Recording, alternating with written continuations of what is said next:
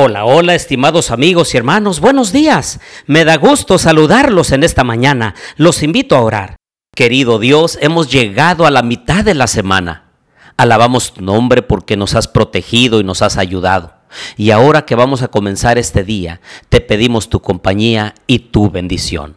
Acompáñanos también en el estudio de esta hora. Lo pedimos en Jesús. Amén. Bien, les doy la bienvenida a nuestro estudio y reflexión de Zacarías capítulo 4. Les habla su amigo y hermano Marcelo Ordóñez desde el puerto de Veracruz, México. Abran su Biblia, por favor, en Zacarías capítulo 4 y se menciona ahora la quinta visión de Zacarías, donde asegura que el templo será reedificado y los propósitos de Dios se cumplirán mediante el poder de su Espíritu, obrando a través de dos siervos escogidos, Zorobabel, el gobernador, y Josué, el sumo sacerdote. Ahora miren que la visión se refiere a un candelabro de oro macizo, dice el versículo 2, con un depósito arriba, con siete lámparas y siete tubos para las lámparas que están encima de él. Junto al candelabro hay dos olivos, el uno a la derecha del depósito y el otro a su izquierda. Proseguí y pregunté a aquel ángel que hablaba conmigo, ¿qué es esto, Señor mío? Y el ángel que hablaba conmigo me respondió, ¿no sabes qué es esto? Le dije, no, Señor mío. Entonces siguió diciéndome, esta es palabra de Jehová para Zorobabel, y dice, no con ejército ni con fuerza, sino con mi espíritu, ha dicho Jehová de los ejércitos. Y miren ustedes lo interesante que es y lo peculiar de este candelabro es que a diferencia de el que había en el santuario, no hace falta sacerdotes para restablecerlo de aceite. Es Dios mismo quien renueva la provisión de aceite mediante dos olivos que lo flanquean, el depósito arriba y los siete tubos que van a las lámparas. Y básicamente en el versículo 6 el Señor le dice qué es lo que representa y dice, esta es palabra de Jehová para Zorobabel. Y es que Zorobabel estaba comenzando una gran obra, la reconstrucción del templo. Y algunos estaban hasta llorando porque veían el inicio de los trabajos que parecía una empresa tan grande que no se podría realizar. Y algunos que habían visto la gloria del primer templo lloraban y se quejaban de los modestos y humildes comienzos de la reconstrucción. Pero el Señor en este capítulo le dice que Zorobabel no solamente echará el cimiento, sino que sus manos acabarán la obra. Esto nos anima a confiar en Dios, recordando que en el pasado Él hizo grandes proezas en favor de su pueblo. Precisamente en esta semana estábamos estudiando con mi familia segundo de Crónicas y el capítulo 13 y versos 14 al 18 eh, tiene una historia muy especial que nos anima a seguir confiando en Dios.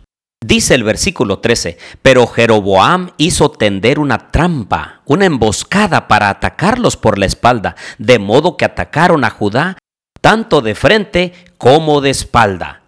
Cuando los de Judá miraron hacia atrás se dieron cuenta de que los atacaban por el frente y por la espalda, por lo que clamaron a Jehová mientras los sacerdotes tocaban las trompetas. Entonces los de Judá gritaban con fuerza.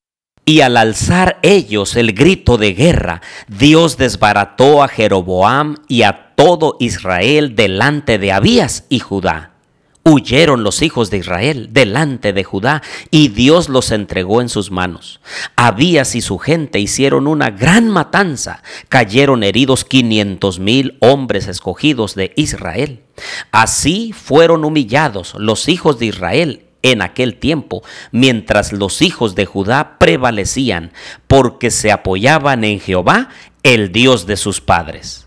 Y en segundo de Crónicas 14, 8 al 12 dice, tuvo también Asa un ejército de 300 mil hombres de Judá, armados con escudos y lanzas, y 280 mil hombres de Benjamín que portaban escudos y entesaban arcos. Todos eran hombres diestros. Salió contra ellos Sera, el etíope, con un ejército de un millón de hombres y 300 carros, y vino hasta Maresa. Entonces salió Asa contra él y se pusieron en orden de batalla en el valle de Cefeta, junto a Maresa. Y clamó Asa a Jehová, su Dios, y dijo, Jehová, para ti no hay diferencia alguna en dar ayuda al poderoso o al que no tiene fuerzas.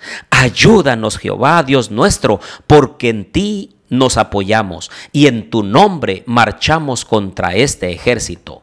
Jehová, tú eres nuestro Dios, no prevalezca contra ti el hombre. Versículo 12 confirma, Jehová deshizo a los etíopes delante de Asa y delante de Judá, y huyeron los etíopes. Ahora si buscamos segundo de Crónicas capítulo 20 y versos 2 al 4 dice, y fueron algunos a darle aviso a Josafat diciendo, contra ti viene una gran multitud del otro lado del mar y de Siria ya están en Asesón Tamar, que es en Gadí. Y en el versículo 3 dice, Josafat tuvo miedo y humilló su rostro para consultar a Jehová e hizo pregonar ayuno a todo Judá. Se congregaron los de Judá para pedir socorro y ayuda a Jehová. Vean el versículo 14 al 17. Y estaba allí Jaasiel, hijo de Zacarías, hijo de Benaía hijo de Jehiel, hijo de Matanías, levita de los hijos de Asaf, sobre el cual vino el Espíritu de Jehová en medio de la reunión y dijo, Oí todo Judá y vosotros habitantes de Jerusalén, y tú, rey Josafat, Jehová os dice así, no temáis ni os amedrentéis delante de esta multitud tan grande, porque no es vuestra guerra, sino la de Dios.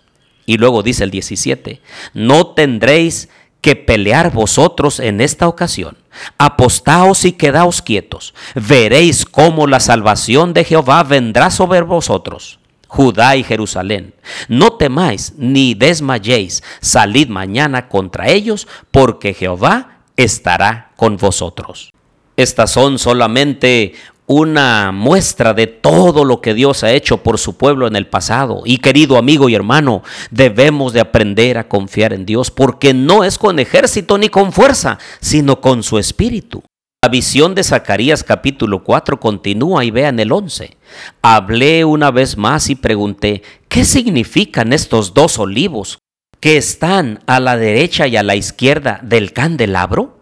Y aún le pregunté de nuevo, ¿qué significan las dos ramas de olivo que por los dos tubos de oro vierten el aceite dorado? Él me respondió, ¿no sabes qué es esto? Yo dije, no, mi señor. Y él me respondió, estos son los dos ungidos que están delante del Señor de toda la tierra. Ahora, estos dos olivos representan a Josué y Zorobabel apartados por Dios como sumo sacerdote y gobernador respectivamente, para que cumplan el propósito en la comunidad post-exílica. Por ser los dos ungidos, prefiguran al ungido de Dios o al Mesías, que habría de ser el sacerdote y el rey supremo de todo el universo. Por eso en esta mañana, queridos amigos y hermanos, los animo a confiar en Dios les digo que en Él hay poder. Les aseguro que el Señor está interesado en cada uno de nosotros y desde el cielo vela por cada uno de los que estamos aquí en la tierra. Los invito a orar. Querido Dios y bondadoso Padre, gracias por tu palabra Gracias por estar al pendiente de nosotros. Gracias por decirnos que las cosas difíciles de esta vida no son con nuestras fuerzas o con la ayuda de alguien más, otro ser humano, sino con tu espíritu. Ayúdanos, Señor, a depender de ti hoy. Lo pedimos todo en el nombre de Jesús. Amén.